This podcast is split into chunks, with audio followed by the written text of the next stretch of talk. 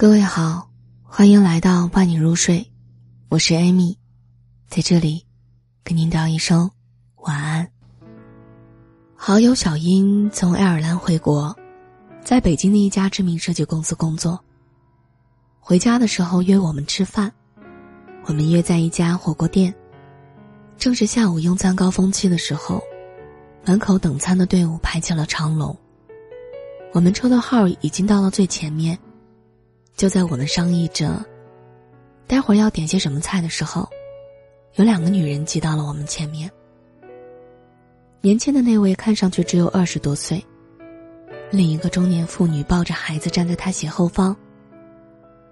年轻女人气势汹汹的质问着服务员：“我们明明有定位，为什么还要让我们排队？”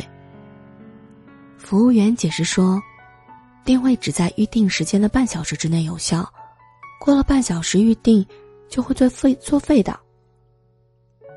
他心不甘情不愿的又提出把自己的号码排在等餐长龙最前方的要求，被婉拒后，回头冲着那位中年妇女便是一通牢骚。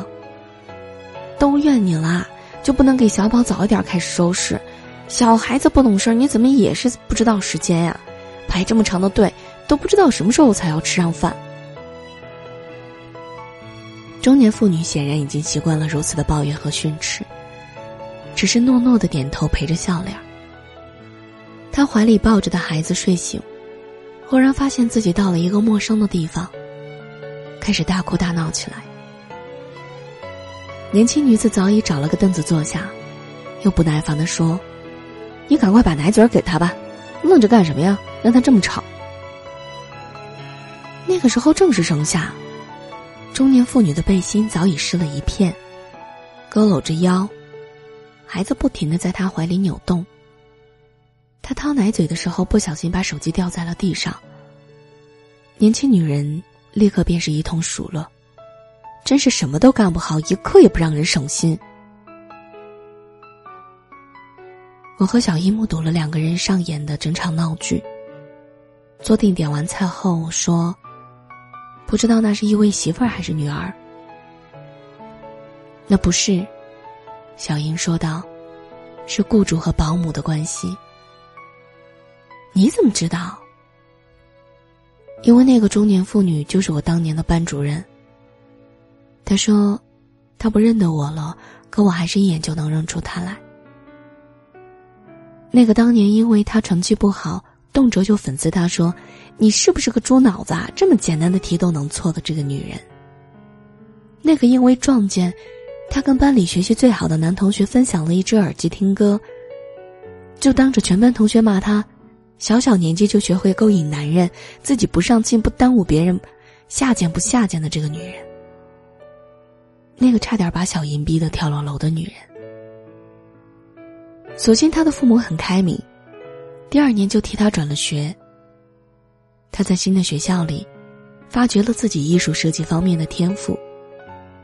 高考前就申请了爱尔兰一所设计学院的 offer，一路顺风顺水的毕了业，又从事了自己心爱且擅长的工作。同学群里偶尔也会传来有关这位老师的八卦，说他儿子迷上了赌博，连房产都抵押出去了。老婆一气之下提出了离婚，带着孩子回了老家。他倾尽家产，才把儿子从高利贷里解救出来。由于职称不高，学校不愿返聘，微薄的退休金补不上儿子的黑洞，便只好自己出来打工赚钱。现在想想，他那样骂我的时候，大概就是家里闹得最厉害的时候吧。小英说。我可以理解他生活的不容易，可是为人师表，他怎么能把自己生活的不如意都施加在比他更弱的人身上啊？那个时候的小英只有十四岁，带上班主任赋予他的“猪脑子”下贱的称号，像是在头上扣着一个肮脏的泔水桶。往来的同学都冲他投来嫌恶的目光，没有朋友。像是角落里生长的阴暗的苔藓，自尊心被撕得七零八落的。如果没有他，或许我也不会成为现在的我，就在学校里边混混日子，然后考一所三流的大学，毕业之后，随便从事什么职业。可就不能抹杀他对我的伤害。他不知道，一个被毁掉的人，一点点把自己缝补起来的时候，有多么的痛苦，又有多么的难堪。我问小英说：“你恨他吗？”他说：“恨过，现在不恨了，但也永远都不会原谅。”